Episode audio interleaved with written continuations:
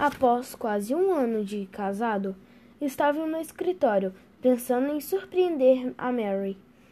Mostrar para ela o quanto estava feliz, o quanto minha vida tinha melhorado, afastado do mundo caótico do Holmes. Mas nada é perfeito, e Holmes é perito em me atrair para casos extraordinários.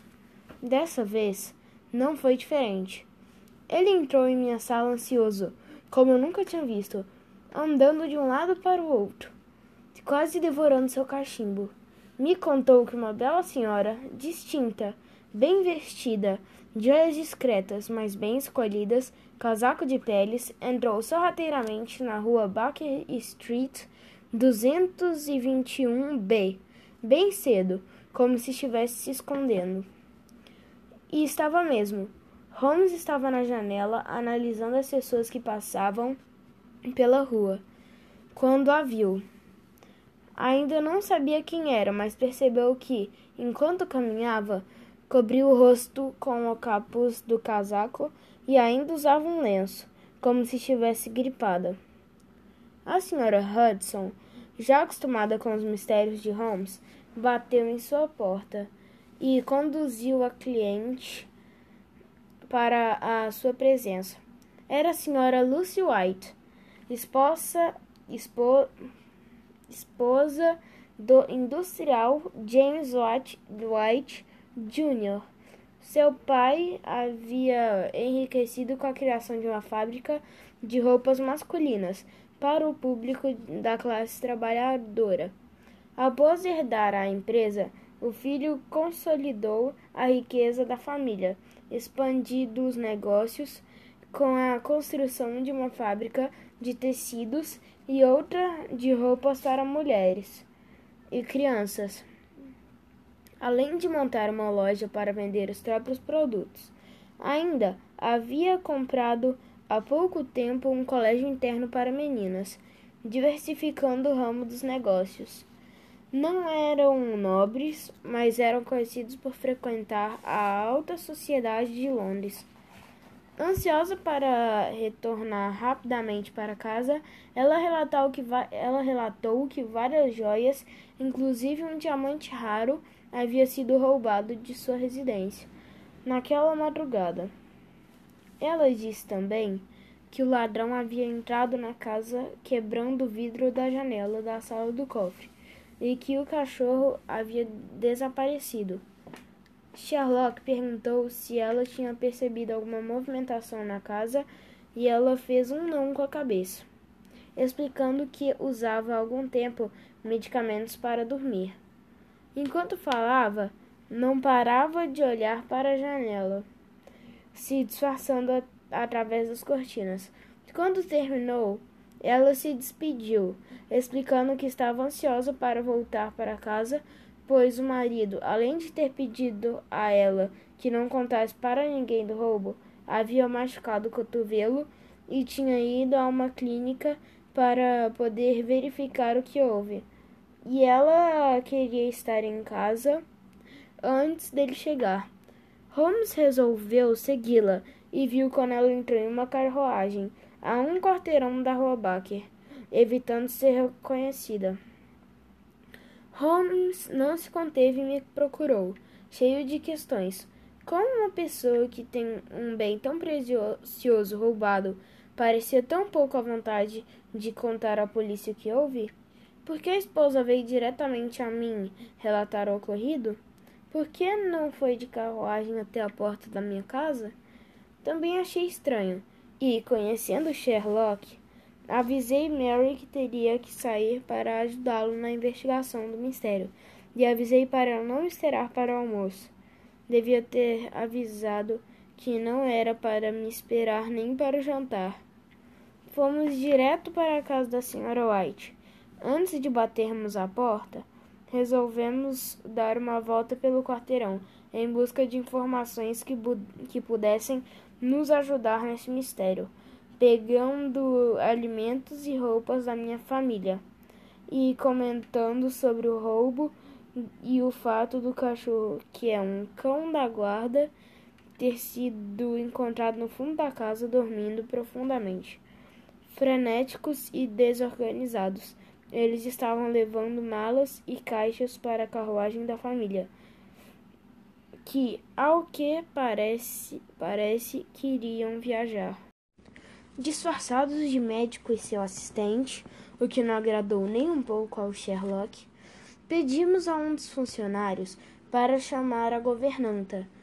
Ele nos mostrou a porta e nos pediu para entrar, explicando que a governanta havia se demitido e que ela não poderia nos acompanhar, pois estava preparando as coisas para a família ir ao campo.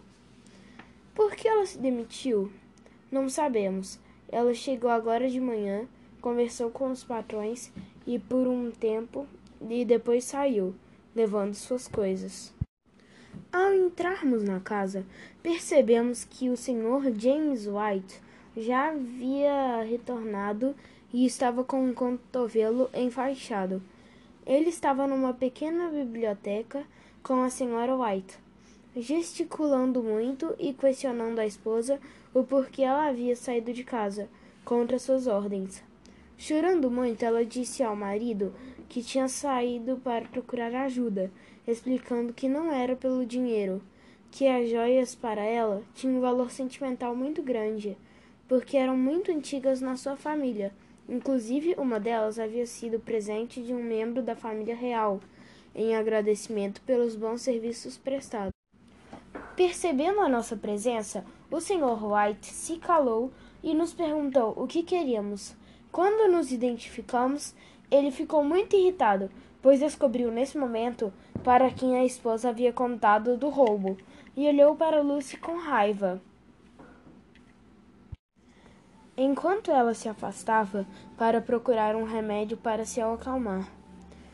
Ao nos explicar o que houve com o braço, ele contou que havia caído na escada quando saiu apressado da sala, ao perceber que o cofre havia sido arrombado. Começamos então a nossa investigação. A primeira pergunta, claro, foi sobre o motivo dele não querer denunciar o roubo. O Sr. White nos relatou que estava muito nervoso por causa do roubo e que pediu segredo para todos em casa para evitar um escândalo, um escândalo considerando as pessoas de quem ele suspeitava. E de quem ele suspeitava? James White nos contou que havia trocado as joias de cofre logo após o jantar, pois tinha a intenção de levá-las de manhã para um banco, por motivos de segurança.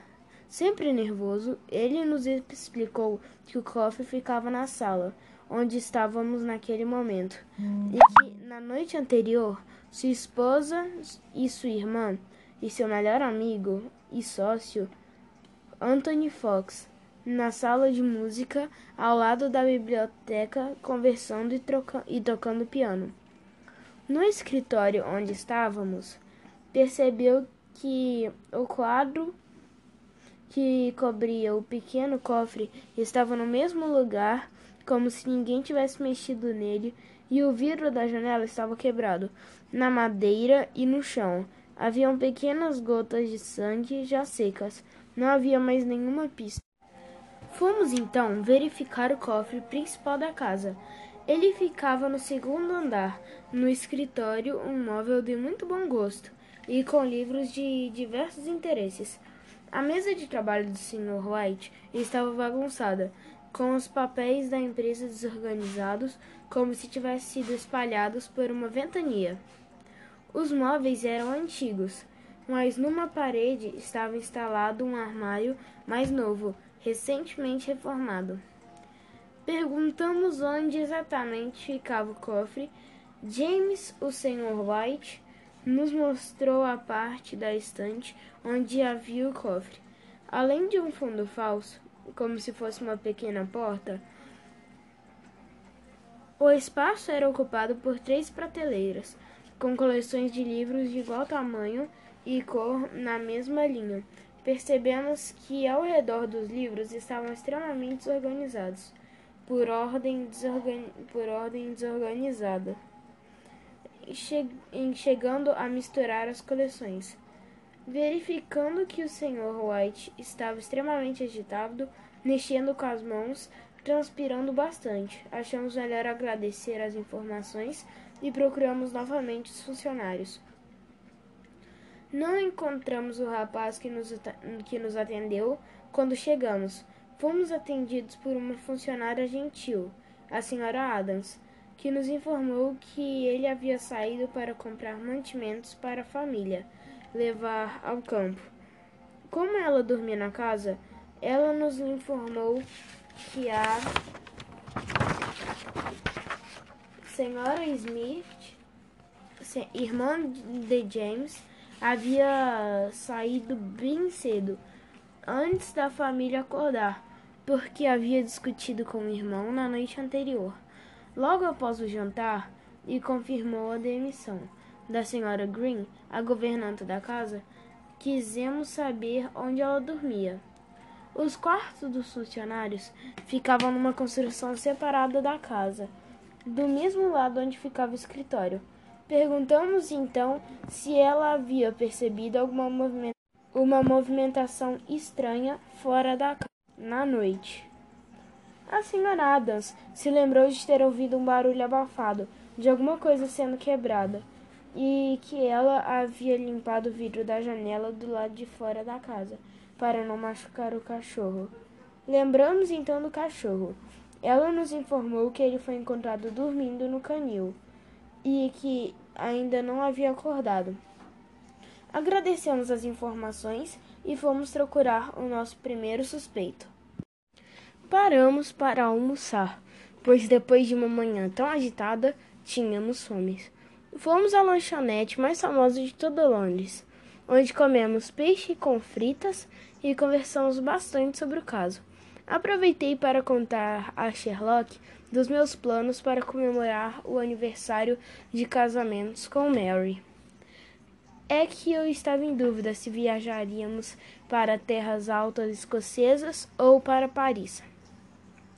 Com seu jeito convencido, Holmes disse que a Escócia era o quintal da, era o quintal da, de casa e que eu tinha muita sorte de, de ter uma esposa como Mary, e que uma mulher como ela não merecia nada mais, nada menos que Paris. Disse-me ainda que, tivem, que tivermos pressa para comprar as passagens antes que Mary se cansasse de mim ou que surgisse outro mistério para investigarmos. Combinamos então que Holmes iria ao banco verificar os critérios para guardar as joias e documentos, enquanto eu comprava as passagens para a França. Fui depressa para o porto comprar passagens para Paris. Chegando lá, havia uma pequena fila e um rapaz usando um casaco por cima de um macacão de uniforme, bordado com o nome de uma empresa que eu já tinha visto, mas não me lembrava onde pediu uma passagem de primeira classe no próximo navio para os Estados Unidos. Quando o atendente lhe perguntou em nome de quem era a passagem, ele deixou cair seus documentos e gaguejou bastante, dizendo que era para, que era para ele mesmo, e custando informar que era James Wright. Quando nos encontramos, fomos para a casa da senhora Elizabeth Green. Ela era uma senhora muito educada, tinha os cabelos grisalhos muito bem cuidados, vestia-se de com bom gosto, mas também com simplicidade, e via-se pelos bons modos que era muito educada. Ela nos recebeu muito bem, apesar de notarmos que estava triste. Informamos-lhe que ela tinha que tínhamos avistado a casa da família White e que as joias da família haviam sido roubadas. Ela se mostrou muito surpresa, pois só ficou sabendo do ocorrido quando chegou ao trabalho. Ela então nos contou que quando chegou à casa da família White, após oito horas da manhã, ela estranhou por não ter sido recebida no portão pelo cachorro, Max, como fazia todos os dias, quando ia pegar o pão e o leite que o padeiro entregava pontualmente às seis horas da manhã. Perguntamos então por que ela atrasou duas horas naquele dia. Ela nos disse que estava com a família White mesmo antes dos filhos nascerem. James, o mais velho, e Camila, quase dois anos mais nova, e que passou a noite acordada pensando em sua decisão de pedir demissão à família, tamanha a sua decepção com o comportamento de James. A senhora Green contou então que os dois irmãos eram muito unidos quando crianças, mas foram se distanciando à medida que o tempo passou. Houve então um concurso para escolher um pianista para tocar no palácio. Eles adoravam música.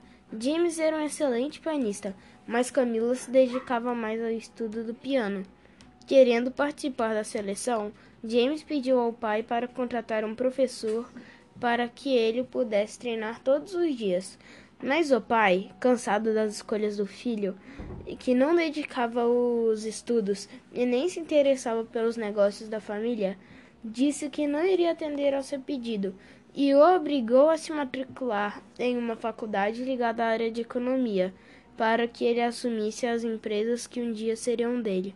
No começo, James ficou indignado e, questiona e questionando a decisão do pai.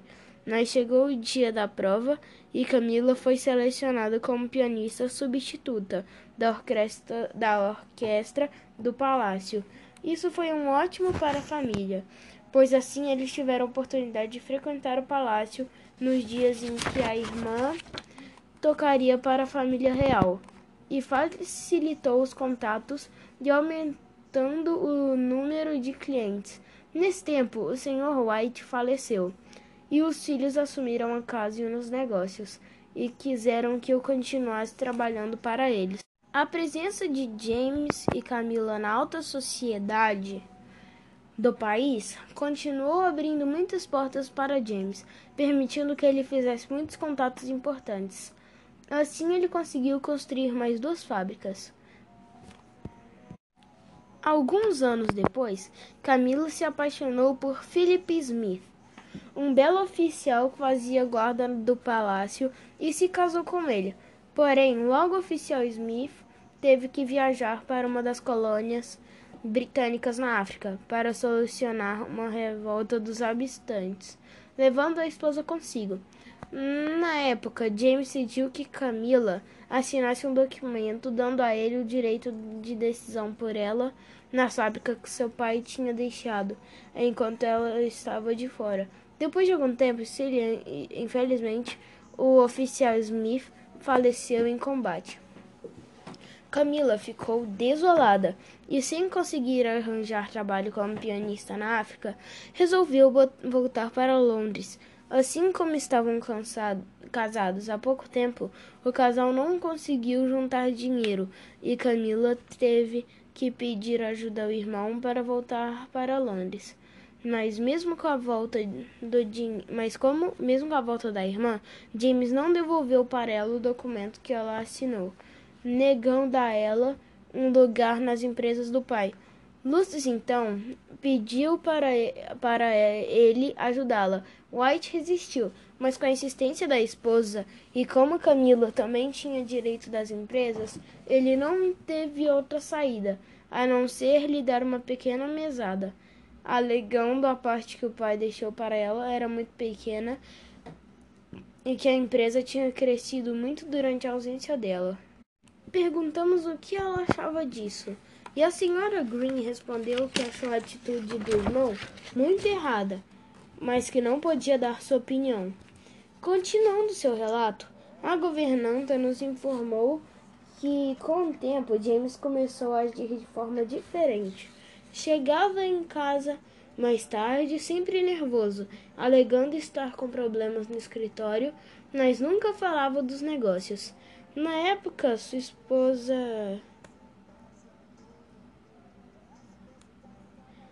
A sua esposa e outras pessoas de parte dela estranharam. Enquanto isso, James ajudava cada vez menos a irmã, dizendo que a parte dela na empresa era muito pequena e que após dividir e após dividir e os recursos da empresa com sócios, sobrava pouco dinheiro para passar a ela. Então ela teve que se mudar para a casa onde vivia com o oficial Smith em Londres, dar um apartamento bem menor, dando o cachorro de Max de presente para os sobrinhos. Um dia ele chegou em casa, em casa super animado, dizendo que havia comprado um colégio interno. Quando soube que o irmão havia comprado um colégio, Camila pediu a ele que deixasse dar aulas de músicas para as alunas ou para supervisionar alguma área do ensino da escola. James disse que não. Não queria misturar negócios com família e que um dos motivos para ele comprar o colégio não foi a competência dos professores e administradores. Novamente, a senhora Lucy White intercedeu pela cunhada, dizendo que administrar uma escola era muito diferente do que uma fábrica ou uma loja. E após ouvir um não como resposta, pediu que ele, nesse caso, deixasse a irmã dar uma aula aos sombrinhos, podendo até morar com eles, mas não conseguiu que o marido aceitasse sua ideia. Ontem, porém, enquanto a família ouvia música na sala, o Sr. Fox perguntou a James por que ele havia aceitado os novos sócios na empresa, inclusive trocando toda a administração da escola. Lucy e Camila ficaram indignadas com aquela notícia, pois nesse caso, Camila poderia ser contratada como professora, sem prejudicar ninguém. James ficou furioso, disse a Fox que a escola não era assunto dele e para Camila que ela era responsável por ter que aceitar sócios nas empresas, pois ela havia tido uma oportunidade de ouro a ser contratada pela Orquestra Real, podendo até se casar com um nobre, mas preferiu outro caminho. Decepcionada com o ocorrido, a senhora Green, após pensar durante a toda a noite, resolveu voltar à residência onde trabalhou por tantos anos e pedir demissão. Nesse momento, quando a governanta estava terminando seu relato, chegou Lucy White com os filhos para se despedirem da querida senhora Green antes de viajarem para o campo. Achamos melhor agradecer pelas informações e nos, de e nos despedirmos da governanta e da família White. Procuramos um café onde pudéssemos comer um pão de queijo e conversar sobre o caso enquanto guardávamos sermos é, atendidos. Contei para Sherlock o que ocorreu no porto. Ele achou muito estranho que um homem com um nome tão parecido com o do nome White, porém ser muito mais jovem e, pelo visto, trabalhando, resolvesse viajar com tanta pressa naquele mesmo dia. Depois do nosso lanche, resolvemos passar novamente pela mansão dos White. James ainda estava em casa e os funcionários estavam carregando malas para outra carruagem. Ele nos recebeu no escritório e percebemos vários documentos rasgados em sua lixeira e outros estavam sendo queimados na lareira. Por coincidência, identifiquei em um deles o desenho do bordado no macacão do rapaz. Era marca da empresa da família, nas mãos de James prestes a ser queimado, estava um envelope que rapidamente dropou, mas víamos o símbolo de um cassino, frequentado por pessoas que gostam de apostar muito. Perguntamos novamente por que ele não quis denunciar o roubo das joias, mas ele só disse que só pessoas conhecidas sabiam que ele guardava joias em casa e que não queria um escândalo na família e que ele fizesse qualquer acusação seria sairia nas páginas policial dos jornais que poderia prejudicá-lo, pois só conhecia pessoas muito importantes.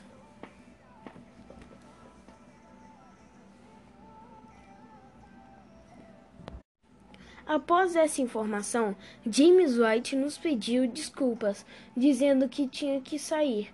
Todos a família já estavam pronta na carruagem. Comentamos com ele que havíamos encontrado a esposa e os filhos já de partida na casa da governanta. Assustado, ele disse que iria contar com eles depois, pois tinha negócios para resolver nas empresas antes de viajar. Após essa informação, Despedimos do Sr. White e fomos, em, com, e fomos entrevistar a nossa última suspeita, a Sra. Camila Smith. Camila Smith morava em um apartamento em um bairro afastado de Londres. morava no segundo andar, em um prédio em que era proibido ter cachorros. Ouvimos o som de um piano e podemos ver que realmente ela era uma excelente pianista. Batemos na porta e ela mesma nos atendeu. Sherlock nos apresentou, explicando o motivo de nossa visita. Como ela estava dando aula para uma aluna, pediu que aguardássemos um. Quando ficou disponível, falamos sobre o roubo das joias e que estávamos cientes da presença dela e do Sr. Fox na mansão dos White. Ela se mostrou surpresa pelo roubo e principalmente pela situação em que o cachorro foi encontrado.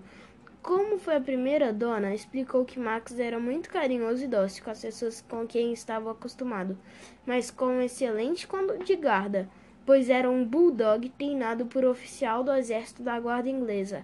Por isso que não acreditava que o cão havia sido medicado, pois era treinado para não aceitar comida de estranhos.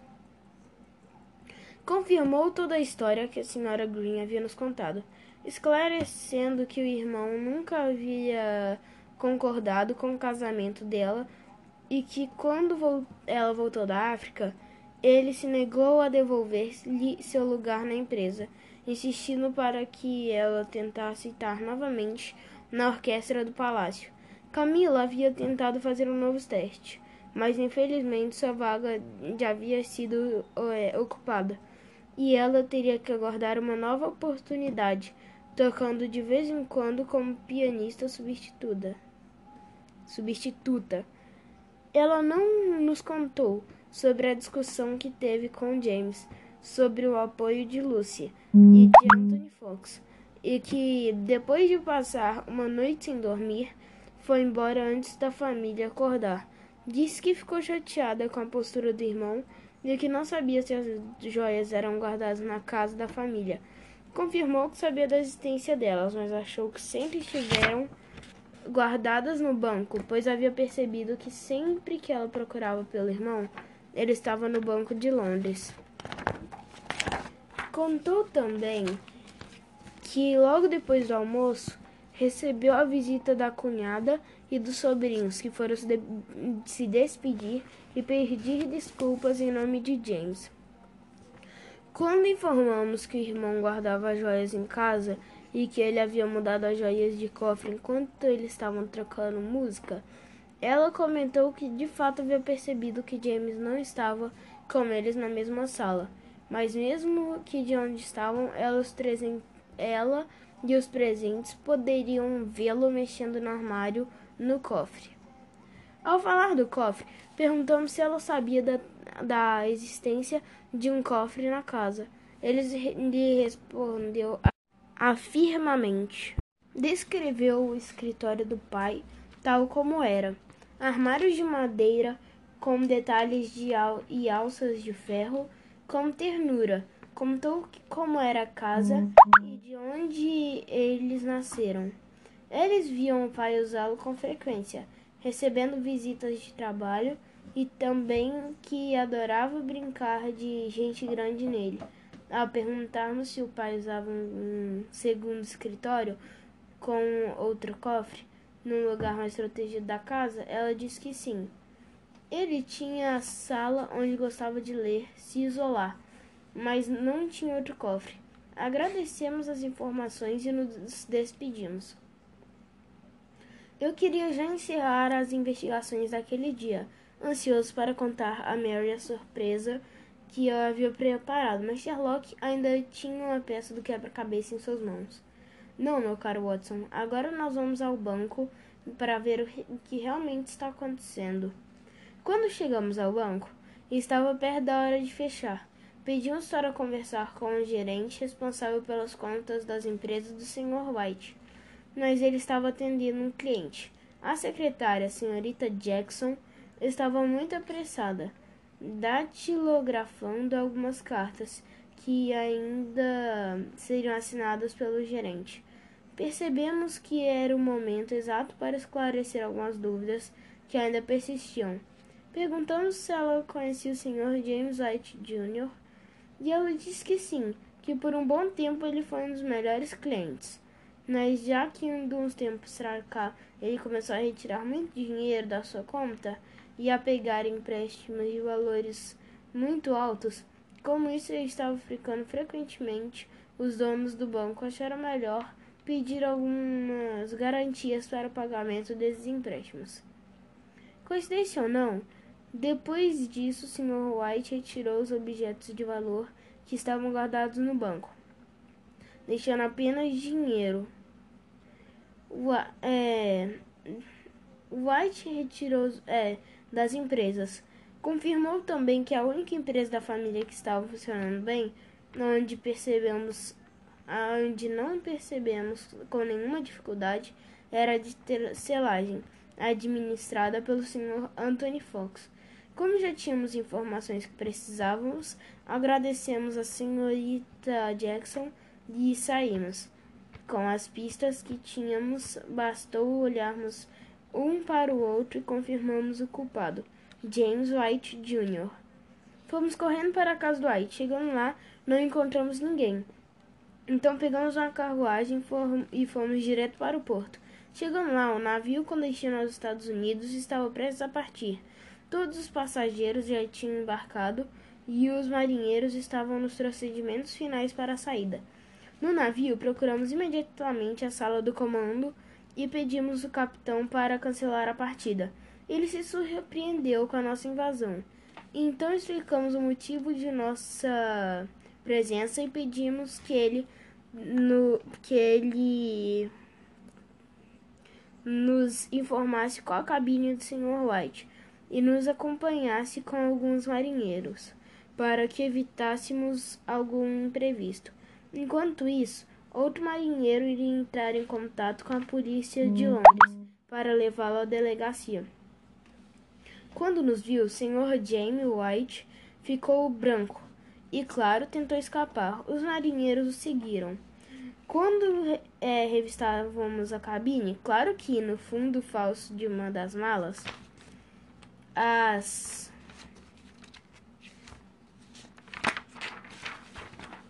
as joias estavam escondidas. Assim que os policiais chegaram, nos levamos para a delegacia e explicamos o caso. O senhor Jimmy White era uma pessoa de muito bem relacionada, e isso foi confirmado pelo governante da família Senhora Green e pela irmã, Senhora Camila Smith. Através da irmã pianista do palácio, ele iniciou amizades com pessoas importantes. Com algumas delas começou a jogar com frequência. Podemos ver isso quando vimos entre os documentos que Jamie White queimava em sua casa uma carta com a marca de um cassino. Ganhou algumas vezes, como por exemplo o colégio, como um, como um industrial do ramo de roupas iria comprar uma escola.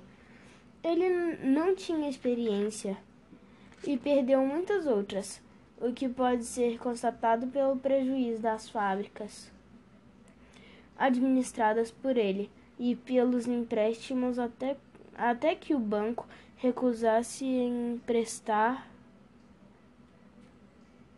é, recusasse a emprestar recusasse a emprestar novamente sem ter recursos para pagar suas dívidas, resolveu retirar as joias do banco e fugir do país para vendê-las nos Estados Unidos e recomeçar a vida com outra identidade, James, James Wright.